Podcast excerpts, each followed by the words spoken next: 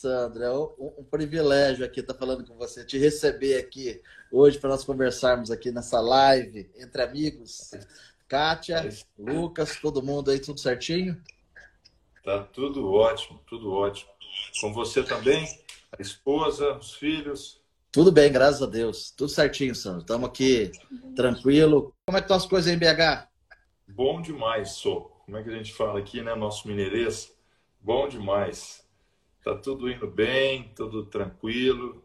Dentro disso, desse, desse mundo não tranquilo que vivemos, né? Esse mundo VUCA. Ah, mas enfrentando aqui as dificuldades do, do dia a dia, nosso prefeito aqui, ele é bem rígido, sabe, Reinaldo? É. Lockdown, lockdown aqui já tem quase março, né? Abril, maio, poxa, vai para três meses. Agora que começou uma pequena abertura aqui semana passada, comércio de rua e, e, e começou a flexibilizar um pouco, né? É, acho que semana que vem abre mais algumas coisas. É, é um momento de muita apreensão né, para o setor produtivo, para a economia, para os comerciantes, para os empreendedores, porque esse Covid, ele evidentemente tem uma, um malefício enorme né, para a população, mas ele também tem umas consequências nefastas para a nossa economia. Né?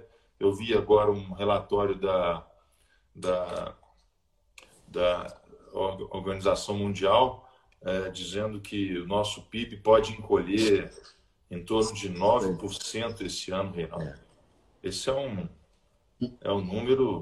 Desastroso, né? Desastroso, né? Desastroso. Se você considerar aí pela média 1% de PIB, nós estamos falando de um milhão de empregos, é, seriam mais ou menos 9, 9 milhões a mais de desempregados no Brasil.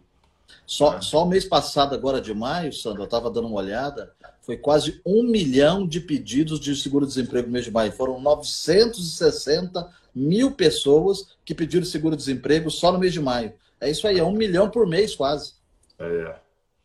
É, é, é, é complicado, é desesperador. Nós aqui em Cuiabá também não estamos muito longe disso aí, não. Aqui também o prefeito é, fechou praticamente total. Essa semana passada que ele soltou aí o comércio um pouquinho, alguma coisa do shopping, mas já está falando em retroceder é, essa abertura. Né? A gente não sabe como que os pequenos comerciantes, né, como o pessoal das indústrias, do comércio, como que eles vão estar sobrevivendo se isso acontecer novamente.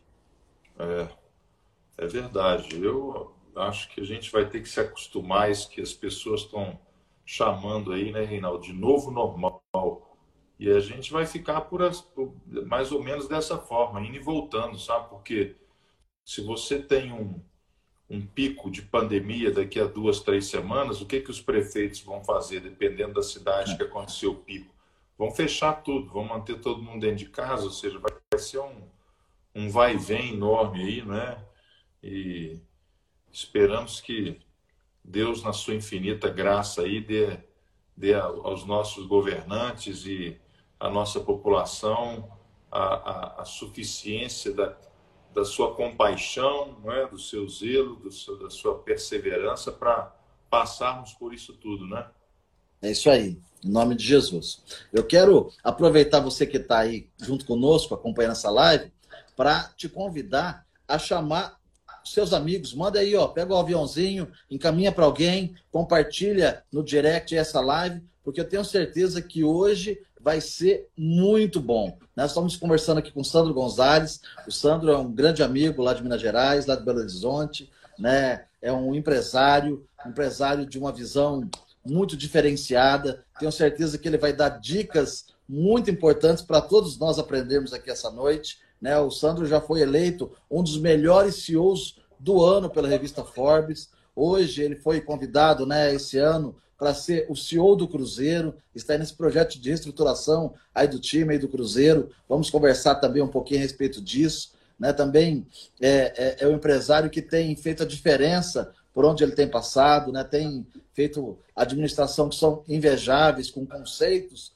né, muito importantes que ele vai estar compartilhando conosco. É cristão, tem um, a família dele, uma participação ativa né, na vida pública do Brasil. Seu filho, Lucas Gonzalez, é um dos nove deputados federais que o Novo elegeu né, na última eleição. É, Sandro também tem acompanhado de perto o governo do Zema ali em Minas Gerais. Então a gente tem bastante assunto para conversar hoje. Então não perde oportunidade, convida alguém para estar aqui junto conosco, né? Chama ele para vir participar, porque eu tenho certeza que essas, essas dicas que nós vamos conseguir aqui extrair aqui do Sandro, né, que ele vai estar compartilhando conosco, vale mais que muitos cursos aí de MBA em administração de empresa. E se você quer ter um negócio, tem teu sonho, o Sandro vai nos ajudar aqui a trilhar caminhos e a nos dar dicas para que a gente possa é, conseguir chegar lá.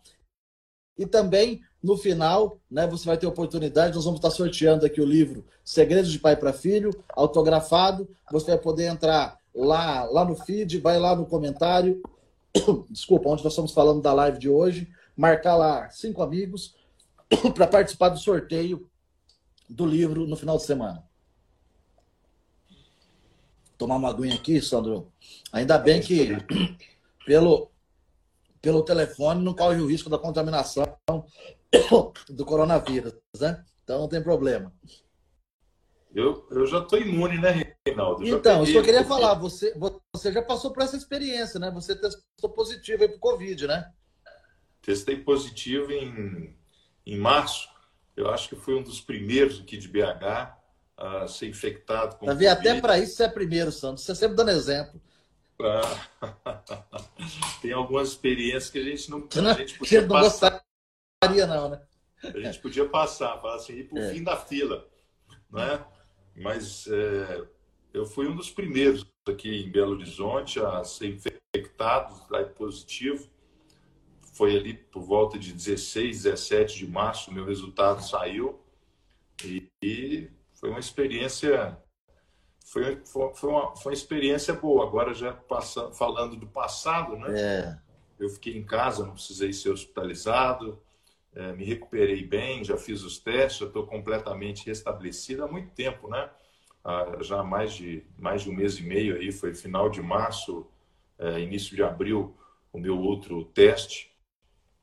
Mas, assim, acabam que são momentos mais, mais, mais dramáticos, né? Mais dramáticos. Eu, eu eu, eu sentia assim, muita dor no corpo quando recebi o resultado. Eu estava me sentindo mal, com sintoma de gripe e tudo. Fiz o teste e veio o, o, o resultado é, é, como positivo, né?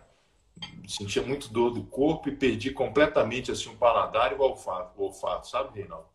E, então você teve sintomas mesmo, não foi assintomático, não. Você. Não, não, eu tive sintomas. Manifestou. É.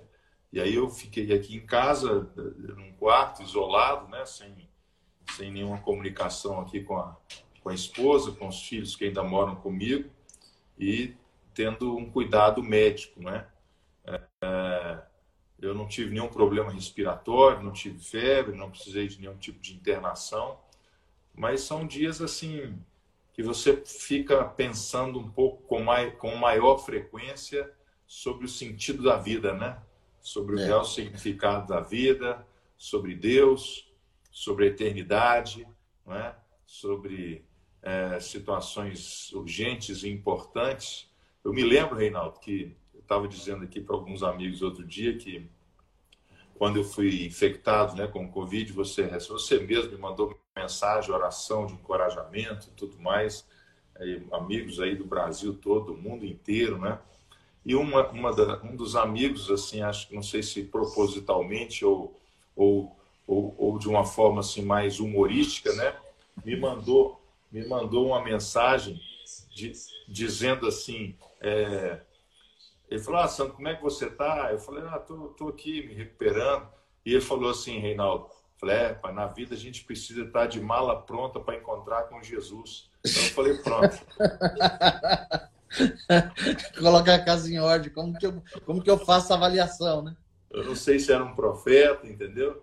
Eu sei que eu falei assim: será que chegou a minha hora, Deus? Será que eu vou encontrar contigo agora? Poxa vida, tem tanta coisa para fazer nesse mundão ainda, tem tanta coisa que eu gostaria de fazer, porque é, é, é, é, é inexorável né? passar pela nossa cabeça esse pensamento de morte. Né? Por isso a nossa, o nosso medo, por isso todo mundo se protege, por isso todo mundo quer se imunizar contra o Covid. Ninguém quer pegar o Covid, não é porque o Covid seja feio, é porque ele mata as pessoas. Né? É. Se fosse algum outro tipo de dano aí, a gente não estava tão apreensivo em relação ao Covid. Né?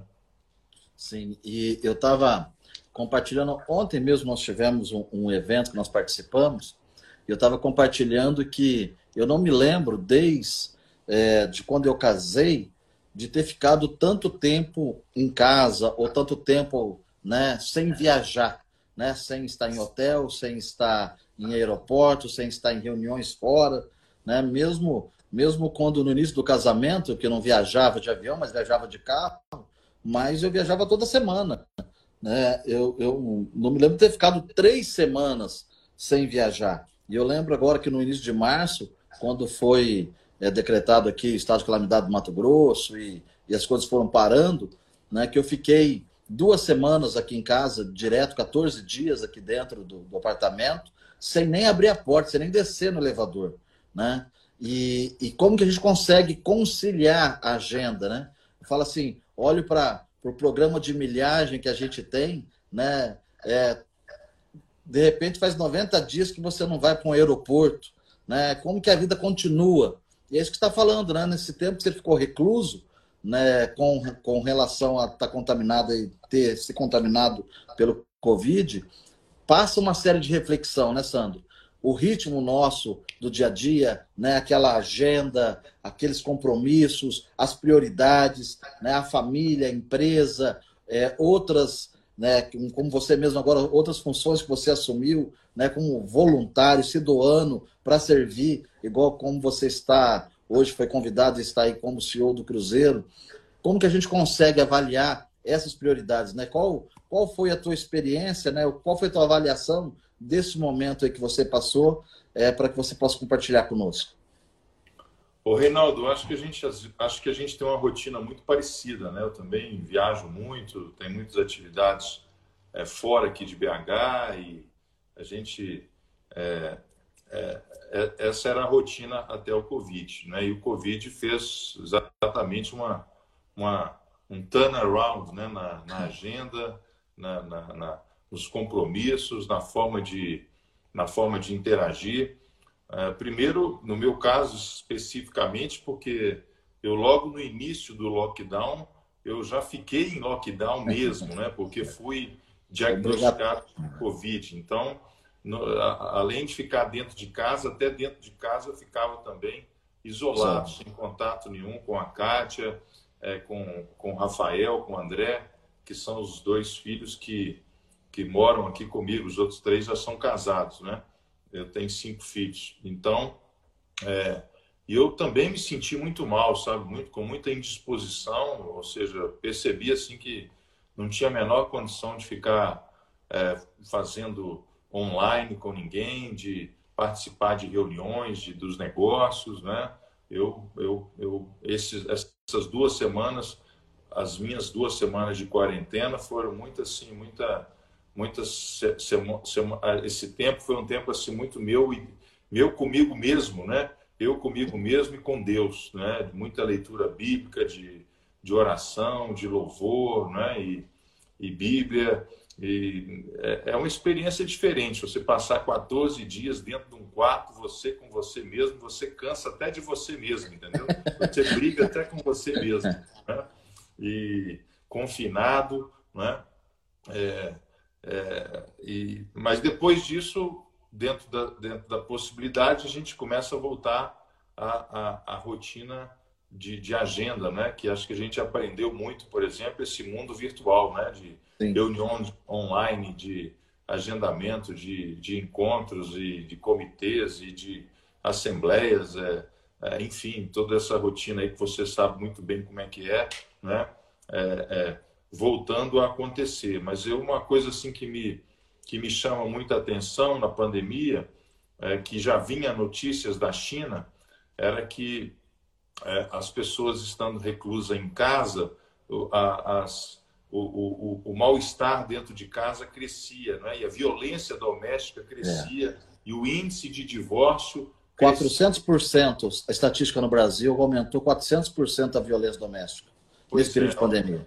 Pois é, então, assim, é um número alarmante, né, Reinaldo? Porque a gente percebe, assim, é, o quão desestruturada a família está. Não existe Sim. um lar, existe um teto sendo dividido por um homem e por uma mulher que se encontram eventualmente à noite ou no final de semana e dividem as contas, dividem as responsabilidades, mas convivem muito pouco, porque isso é que esse aumento na violência doméstica nos, nos mostra, né? Ou seja, falta de amor, falta de compaixão, falta de respeito, falta de, de cumplicidade, né? É, eu, eu tenho a impressão que a, a, o que eu tenho dito para as pessoas não é não é o que o Covid fez comigo, mas é o que eu posso fazer é, é, com o Covid. Né? Acho que a pergunta não é assim, poxa, o que, que o Covid fez comigo? Eu perdi isso, eu perdi aquilo outro, eu deixei essa oportunidade para trás, mas é, eu acho que daqui a pouco isso tudo vai passar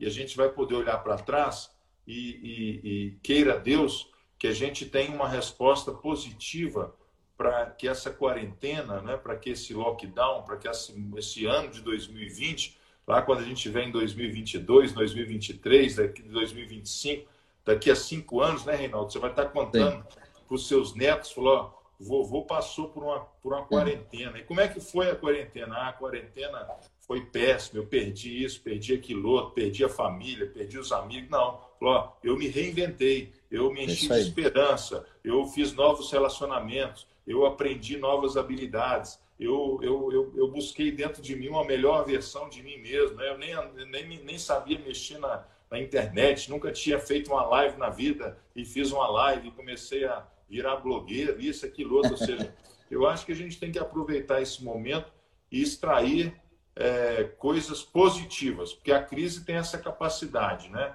De extrair o nosso melhor ou de extrair o nosso pior. Depende como a gente responde a ela. Né? É verdade, Sandro. É, é justamente isso que a gente tem procurado, né? Nos reinventar nesse momento e aproveitar é, desse ambiente que, num primeiro momento, é desfavorável, para que a gente possa aproveitá-lo da melhor maneira possível, né? Aprender com aquilo que, que está do nosso lado, com as dificuldades que estão nos apresentando, né? olhar com maior detalhe para algumas situações que até então estavam no piloto automático, que a gente não estava enxergando. Né? E eu quero aproveitar, já que estamos tratando disso, eu sei que tem muitos é, empreendedores, sei que tem muitas pessoas que têm sonhos, que têm projetos né, de ter um negócio, de começar algo, que estão nos assistindo.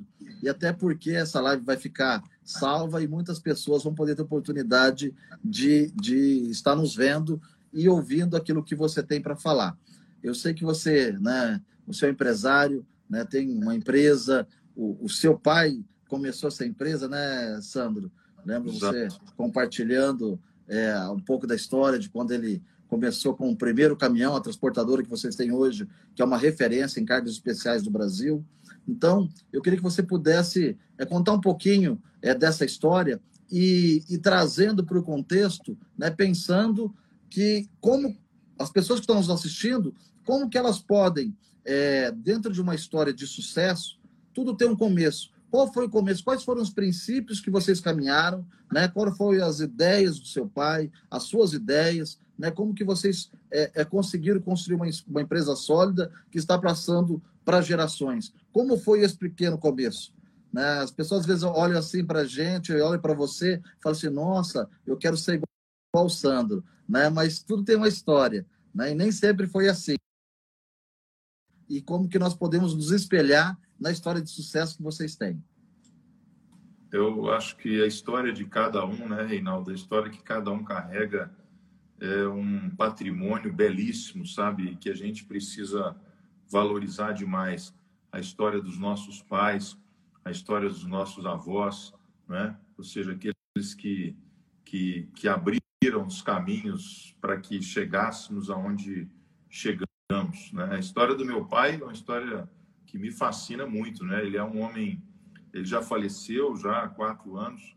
Ele veio da Espanha, um imigrante, e ele não tinha o primário, né, Reinaldo? Você já conhece, eu já contei para você algumas vezes, mas estou contando aqui a quem está nos, nos assistindo. Ele chegou ao Brasil em 1951 e o sonho dele, Reinaldo, era ser motorista de caminhão.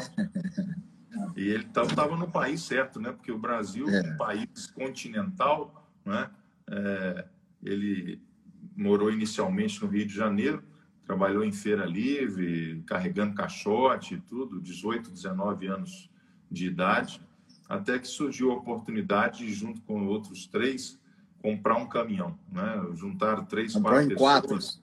Quatro. É, é, já, é era um consórcio de quatro, né? Um sabia dirigir, o outro sabia falar português, o outro sabia consertar o caminhão e o outro e o outro é, carregava o caminhão, entendeu? Com, com, era mais ou menos isso, né? E meu pai é, começou a vida dele de, de caminhoneiro. Ele trabalhou durante quatro anos como, como motorista de caminhão. Né? Ele conta a história dele, uma história muito interessante, que ele falava muito mal português e não tinha muito tino comercial, sabe, Reinaldo? Meu pai não era assim uma, uma, uma águia como você é, uma pessoa que, que tem uma visão empreendedora e tudo mais. Ele tinha um caminhão e ele dizia que ele ia para as feiras, né, onde os lugares onde, onde os, os, as, os transportes, os fretes aconteciam, né, para as feiras livres, ali ia, não tinha telefone, não tinha computador, não tinha nada, era uma, era uma bolsa era uma bolsa de negociação ali ao vivo e a cores em volta do mercado, da praça da cidade tudo mais. Falou, ó,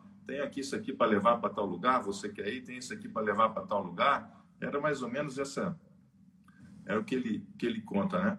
E como ele falava muito mal português e não tinha tanta habilidade, tanto traquejo comercial, as coisas que sobravam para ele fazer eram é igual tomate em fim de feira, entendeu? Sabe aqueles, aqueles fretes que aqueles fretes mais esquisitos, mais pesados, mais difíceis, que, que ninguém queria fazer, todo mundo queria ir para a rota melhor, com frete mais com, com peso entregas. menor, né? com uma entrega só.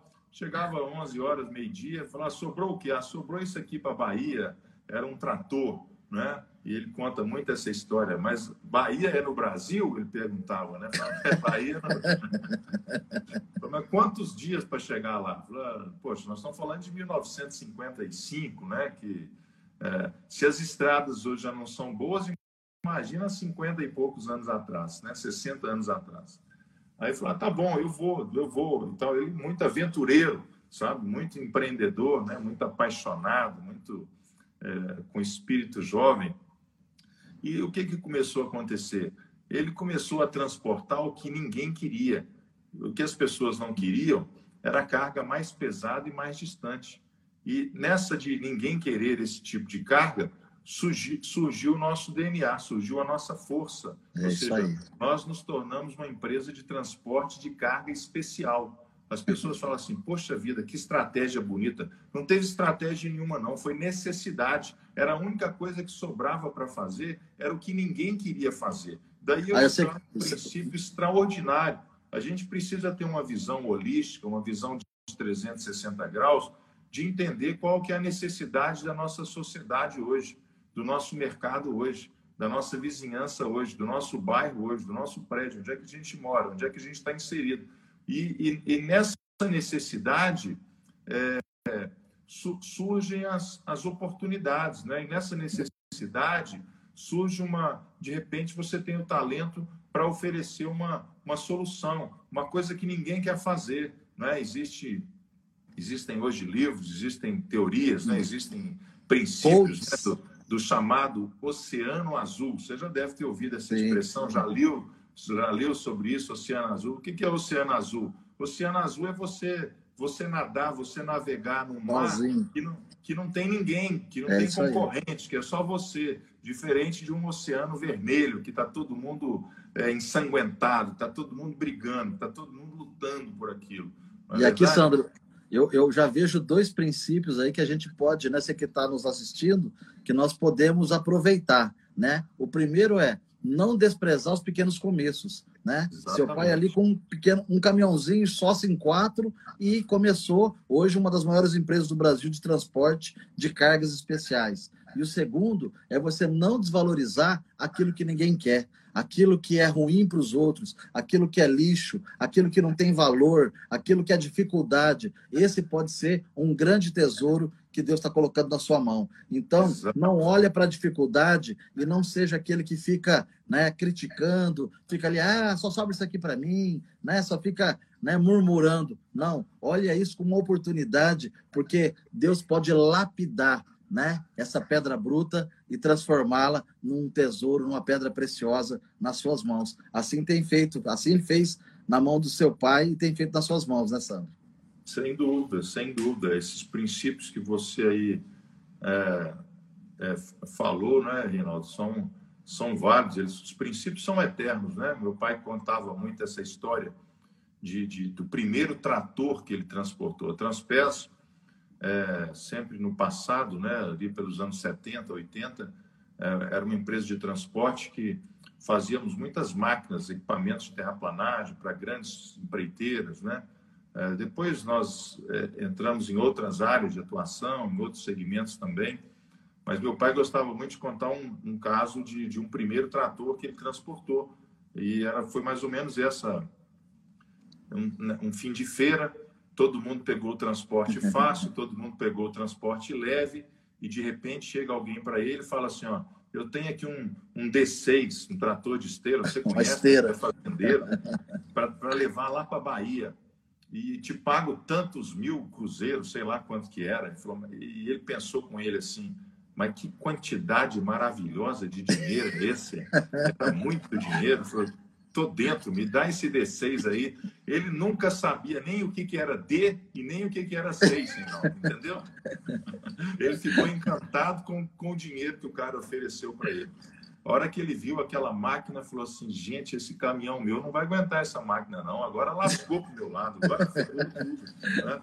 E colocou o D6 em cima do, do caminhãozinho dele, né? e o D6 estourou a carroceria dele inteira entendeu? Ele ficou assim chateado, ficou bravo, teve que pegar dinheiro emprestado, comprar madeira, comprar dormente, refazer o assoalho todo, falou: "Eu vou entregar essa carga de qualquer jeito". Já não bastasse o D6 ser aquele trator de esteira que é e ter estragado a carroceria dele toda, ainda era para Bahia aí que ele descobriu que o dinheiro que tinha prometido a ele não era muito, não, era, era muito pouco, entendeu? Pela distância que ele tinha que percorrer, pela, pelo, pelo, pelo perigo da carga de tombar, né? Mas ele falou: não, eu vou entregar essa carga, eu não, eu não vou. Eu não vou fazer a coisa pela metade, não vou desistir, né? eu vou entregar. E que isso me entregou a máquina. Quer saber de uma coisa? Eu vou te dar mais dinheiro do que o combinado, porque você até chegou antes do prazo.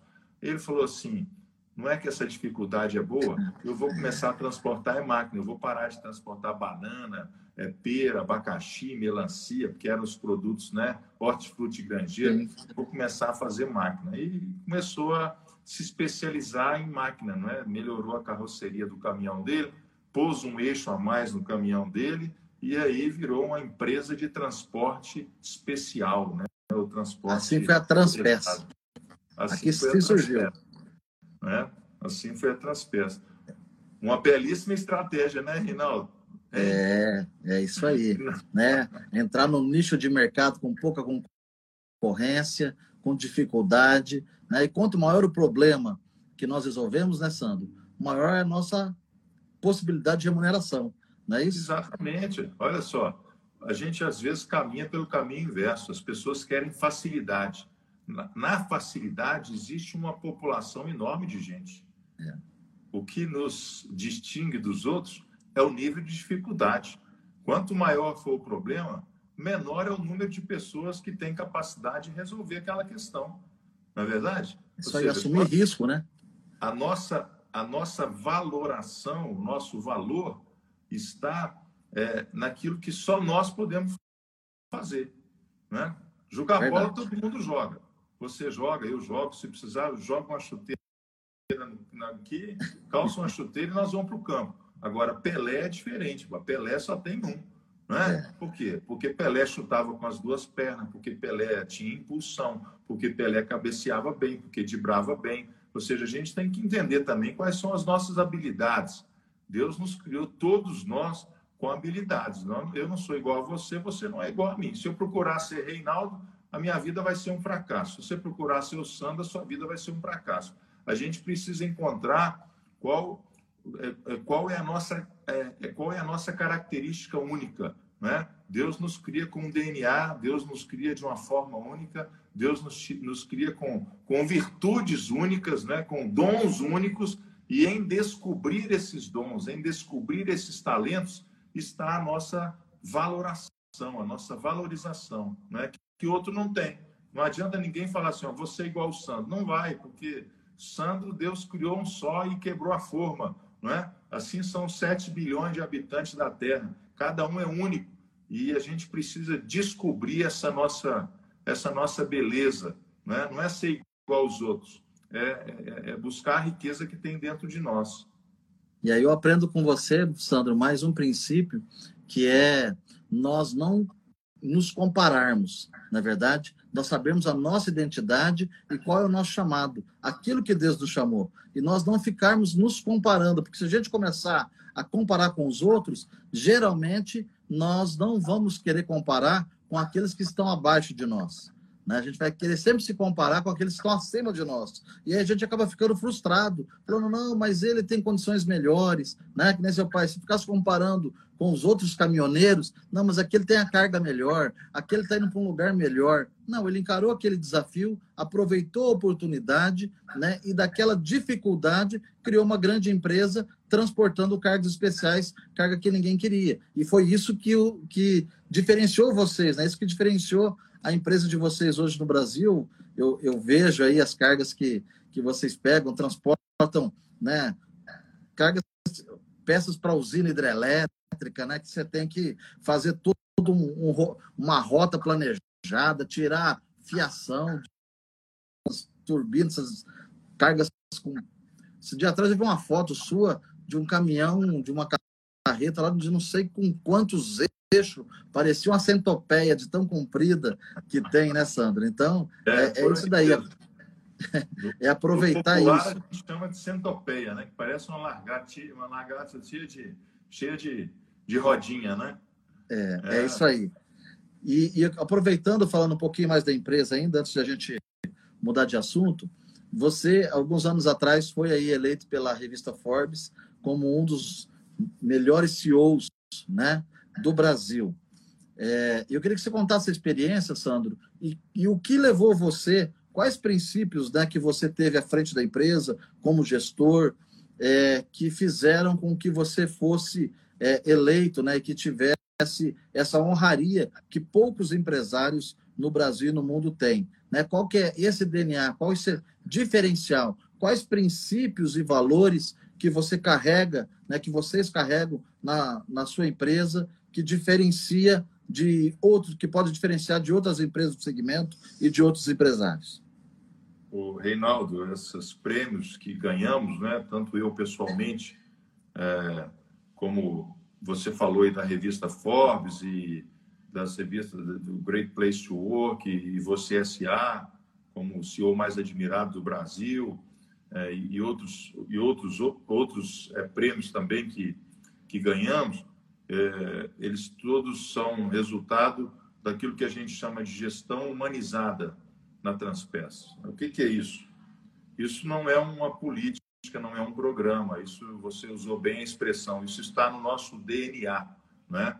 Um DNA de respeito, de colaboração, é, de olho no olho, de, de fazer com que as pessoas se sintam parte da organização, de, de, de, de, de de transmitir clareza, objetividade, verdade na relação com os funcionários. Existe um programa nosso que foi um dos primeiros, um dos pioneiros programas de nessa desse modelo de gestão humanizada que nós adotamos, Reinaldo, que acho que eu tenho muito muito muita alegria, muito orgulho, né, desse desse programa, que é um programa de acolhimento. Nós temos no Brasil mais de 1.400 motoristas no Brasil todo, de norte a sul, de leste a oeste. Né? É uma empresa em movimento, né?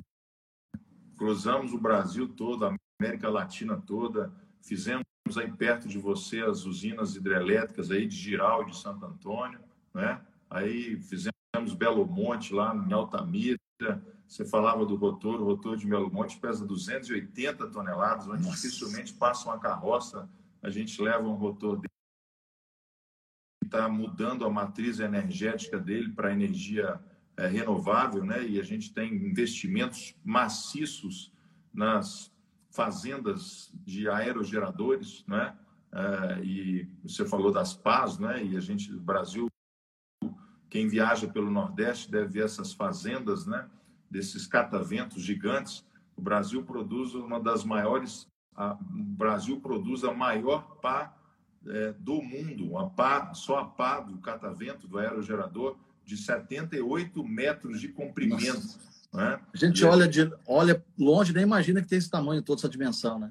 78 metros de comprimento. Então, enfim, assim, é um pouquinho do que a gente faz. Mas voltando aqui à gestão humanizada e ao programa de acolhimento. Você sabe, Reinaldo, é, você conhece muito o setor, conhece muito a economia brasileira. Uma das profissões é, mais, mais é, assim de maior baixa autoestima no Brasil que a gente tem é o motorista carreteiro, né? Se você pensar em no motorista carreteiro agora, possivelmente boa parte da sociedade pensa em são pessoas que promovem que às vezes acidentes, que que, que é, é, é, é situações é, a gente lembra da greve dos dos motoristas que teve aí há dois anos atrás, que a gente ficou sem combustível, quase sem é, sem alimentação dentro de casa, não é? Ou seja, é, é, é, é uma profissão que não tem glamour nenhum, diferente de um, de um médico, de um advogado, de um, de um, de um dentista, de um professor, de um bombeiro, de um policial. Às militar. vezes até menosprezada e ridicularizada, né, Sandro? É, é uma profissão que às vezes a própria pessoa é, não quer dizer para os outros e para a família que ele é um, um motorista carreteiro. É uma profissão que às vezes nem a própria mulher quer que ele fique dentro de casa, quer que ele fique viajando e só quer que ele mande o salário para pagar as contas. Então nós começamos a fazer um programa de valorização dessa profissão, porque toda profissão, Reinaldo, ela é digna.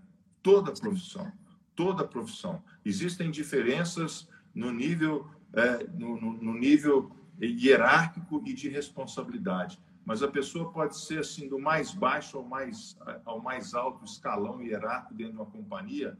Se existe uma profissão, se existe um trabalho, aquele trabalho é um trabalho digno. Né? Transpes a gente tem um lema: respeito da portaria ao presidente. Respeito da portaria ao presidente. Não é o cargo que a pessoa ocupa que leva ela a ser respeitada, é quem ela é que leva ela a ser respeitada. Então, nós começamos esse programa de acolhimento. O que, que é isso? Nós temos dentro desse programa, por exemplo, uma, uma aproximação das crianças. A maioria dos motoristas são homens, são pais de família, que muitos deles têm, têm, têm filhos em, com, com, é, em idade até 12 anos. E aí a gente leva essas crianças, Reinaldo, para dentro da Transpes, duas vezes por ano. Dia das Crianças e ali na volta das atividades escolares, entre fevereiro, janeiro e fevereiro, alguma coisa assim. E aí, essas crianças vão para dentro da Transpes e lá tem tudo que elas gostam. A criança gosta de pipoca, de cachorro quente, de palhaço, de algodão doce, de brincadeira. E a gente coloca uns dois ou três caminhões para essas crianças andarem de caminhão, Reinaldo. A fila para. Chega a brilhar o olho delas, né? É assim uma coisa que faz o olho da criança virar entendeu? Fica assim, sai do caminhão e já entra na fila de novo. Toda criança é doida com o caminhão. Imagina se você e os seus filhos já são adultos, imagina você se você fosse um motorista de caminhão e se o seu filho, criança, lá com 6, 7, 8 anos de idade, fosse andar no caminhão. E aí tem um instrutor preparado para falar com aquela criança, fala assim, ó, qual é o super-herói que você gosta? Ah, eu gosto do Homem-Aranha. Falei, então tá bom, senta aí do meu lado. eu vou te falar que esse caminhão aqui ele é igual o Homem-Aranha. Ele é forte, ele é poderoso, ele, ele entra nas estradas, ele leva as cargas todas, ele leva isso, leva aquilo outro, e sobe e desce, e olha o ronco do caminhão e, e dá uma acelerada, leva o giro do motor a 2.000, 2.500. E você sabe quem dirige esse caminhão? Teu pai. Criança, aquela criança já está com o olho arregalado para cima dele. É o seu pai que dirige esse caminhão. Pronto Entendeu? Virou tira herói. Foto, tira uma foto com aquela criança. Aquela criança leva a foto para casa. Quando o pai chega, aquela criança fala: Pai, pai, eu fui na empresa que você trabalha, eu dirigi o caminhão que você dirige. Pai, o que, que é isso? Você dirige aquela máquina toda possante daquele jeito? Ô, Reinaldo, deixa eu te falar. Não foi um nem dois homens, entendeu? Motorista, foi mais de uma dúzia, mais de uma centena de homens chorando vir conversar comigo, agradecendo que o filho dele hoje sabe que ele dirige uma máquina possante. Ele não é mais um motorista de caminhão, é outra coisa. Entendeu? Ou seja, isso é valorizar a profissão da pessoa. Isso a gente fez com a esposa, isso Dignidade, a gente fez com a mãe, não é? E aí a valorização acontece. Isso é uma gestão humanizada. Né? Parabéns, Sandro. A gente fica muito feliz de saber que existem empresários que pensam, né, dessa maneira, valorizando as pessoas, né, muito é muito além do que um número, né, do que um CPF. Eu me lembro que quando nós chegamos aqui ao Mato Grosso, e a minha esposa ela sempre conta essa história, nós adquirimos algumas propriedades aqui e uma granja de produção de suínos, e, e, era uma das grandes fazendas que tinha aqui no Mato Grosso, uma das maiores granjas de produção do Brasil, e já tinham passado várias empresas lá, desde aqui, uma empresa americana que foi quem construiu, e grandes grupos brasileiros também acabaram comprando e administrando.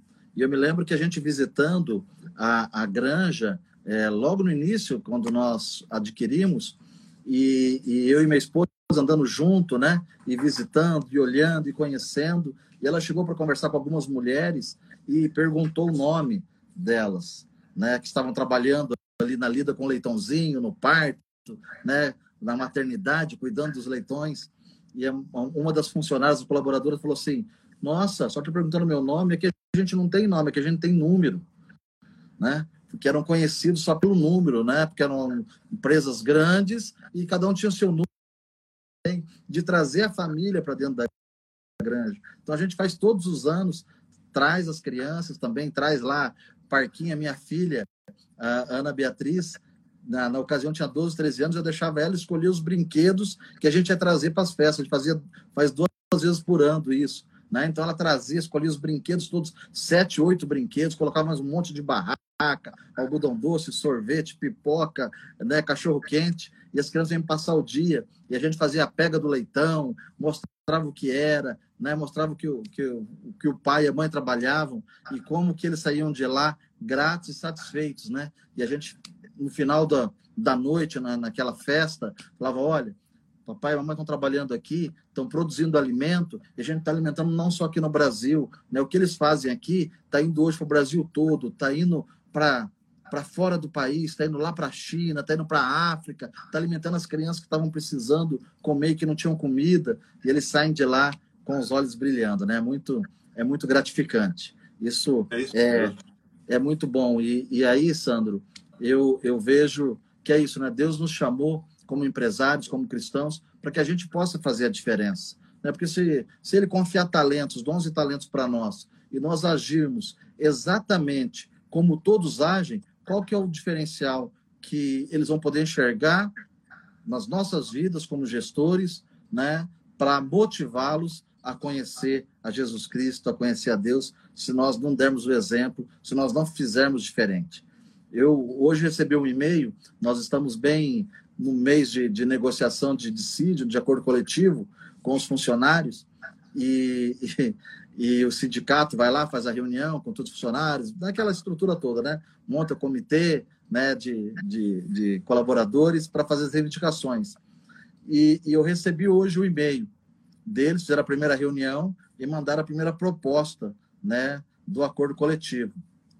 Sandro, quando nós chegamos aqui no Mato Grosso, era você tinha que fazer seis, sete, oito reuniões, sair quase no tapa para conseguir chegar num acordo para poder resolver essa questão de aumento salarial e de benefícios. Hoje eu recebi o e-mail do nosso advogado é, com dois itens na pauta, né? Um reajuste e um outro que eles estavam pedindo alguma coisa é, com relação à questão de atestado médico. É, então você eu fiquei muito feliz né, de ver assim, poxa, nós estamos aqui há alguns anos e nós já conseguimos é, entregar para os nossos colaboradores, para aqueles que estão trabalhando conosco, a gente já conseguiu entregar muita coisa boa, né? Porque eles estão pedindo pouco hoje. Eles estão pedindo quase nada, estão pedindo para repor a inflação ou algum aumento real para eles de salário. Né? O restante dos benefícios, eles já não pedem mais nada, porque nós estamos fazendo além daquilo que o sindicato ou que as demais empresas elas prometem e, e provém para os seus colaboradores. Então, isso realmente tem alegrado o nosso coração. Não, né, Rinaldo? Sensacional. É isso aí. É uma gestão humanizada, de valorização das pessoas, de respeitar as pessoas, de honrar as pessoas, né? Até na hora de, de demissão, nós tivemos aí uma crise em 2016, é, aquele momento da economia brasileira, onde a Transpes nós nós desligamos mais de 600 funcionários, 600 colaboradores. Mas até a forma de você desligar uma pessoa da, da empresa, até a forma de você demitir, né?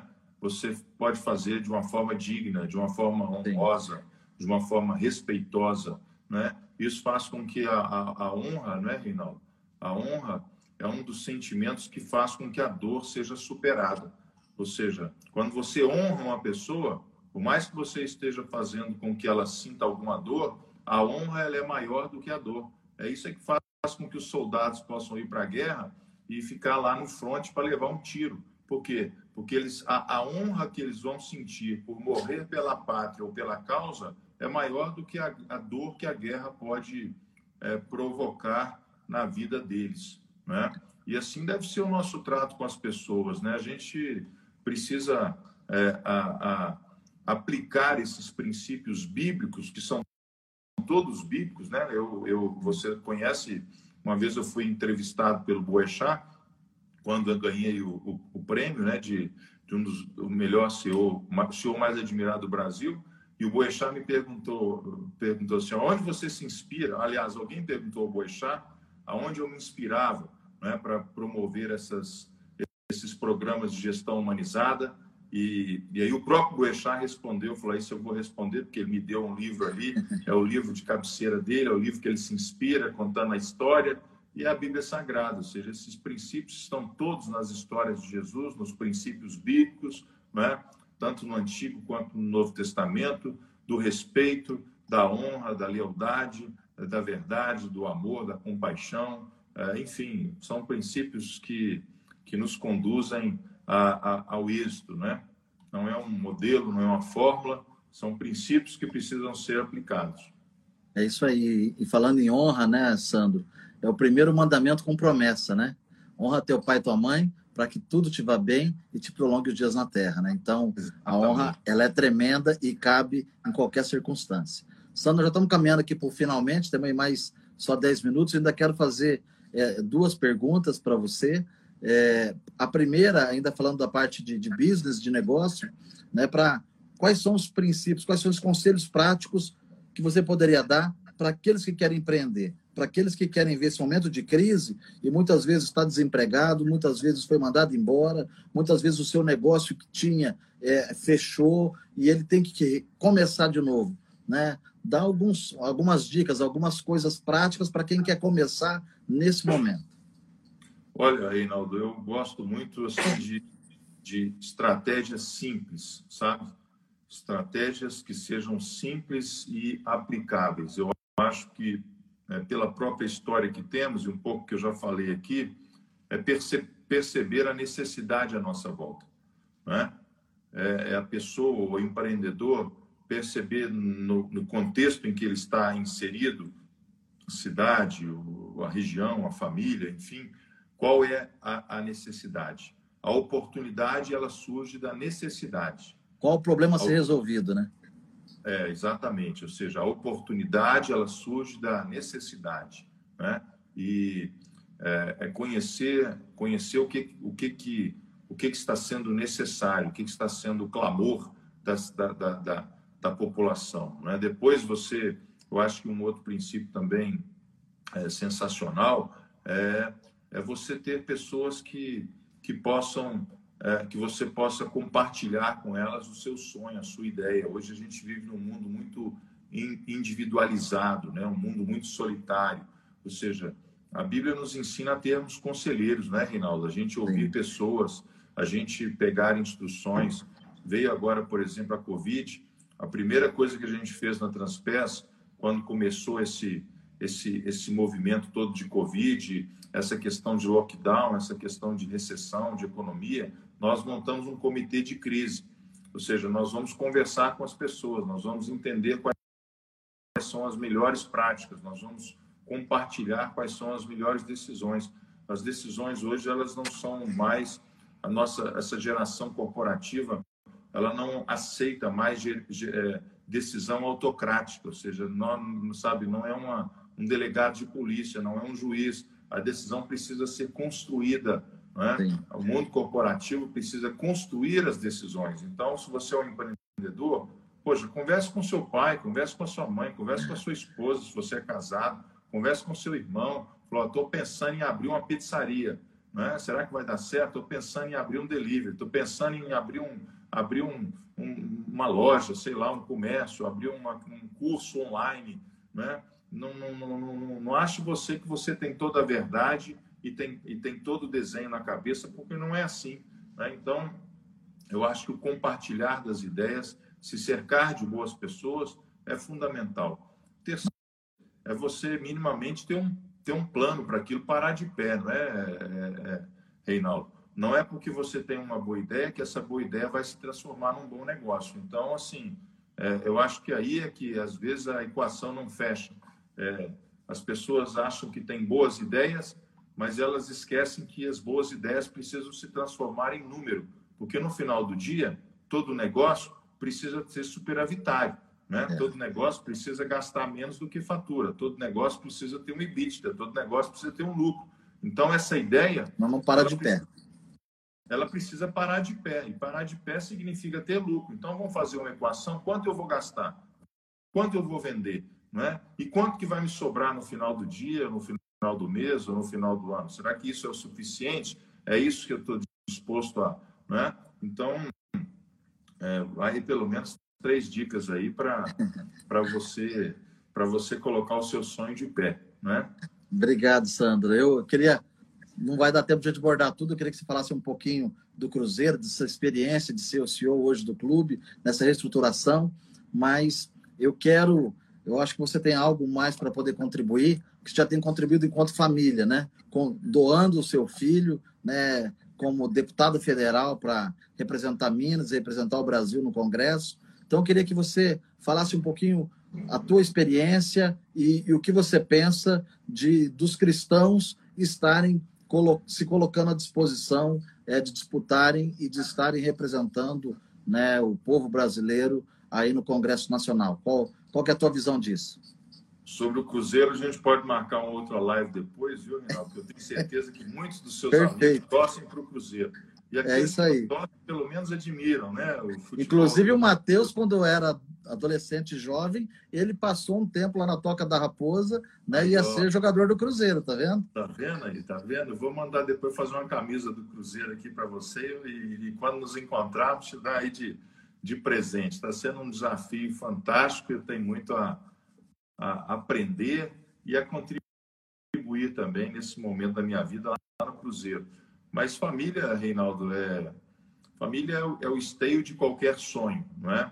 Ou seja, é a perenização, é, a, é o sequenciamento, é a eternização daquilo que Deus quer fazer nas nossas vidas. A gente não pode pensar num Deus individual, mas a gente crê num Deus da família, num Deus das gerações. É o Deus de Abraão, é o Deus de Isaac, né? é, o Deus, é, é o Deus de Jacó, ou seja, é o Deus do pai, é, do avô, do, do bisavô, do filho e do neto, e assim vai que você está construindo e você vai deixar para os seus filhos herança. A Bíblia diz que o homem sábio deixa herança. Herança é algo divino. E eu, quando eu falo herança, não é, não são posses, não, não são, não é uma conta poupuda no banco, ainda que não tenha nada de errado com isso, mas é a construção de valores, é a construção de um legado. Eu sempre digo aos meus filhos que, eu, que o meu desejo é que o meu teto seja o chão da vida deles, ou seja, que eles comecem a vida deles a, de onde eu atingir, né? o meu máximo seja o mínimo deles, porque isso é que é uma bênção divina, isso é que é uma bênção dos céus, ou seja, os meus filhos não vão precisar lutar as minhas guerras, eles vão lutar outras guerras. Eles não vão precisar vencer as batalhas e os inimigos que eu já venci. Eles vão vencer outros inimigos. Amém. E por isso a conquista vai se multiplicar, por isso a conquista vai vai se vai se empoderar, né? Vai se dinamitar, né? Vai vai vai ser muito maior o alcance do que a pessoa que vive a sua individualidade, né?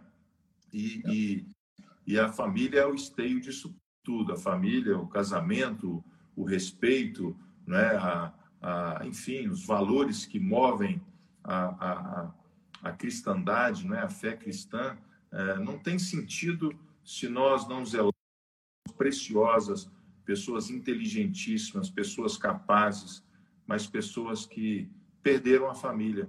E quando você Não vale a pena, a né? família, né? Você tem lá milhões, mas você perde aquilo Não que é, é mais essencial, né?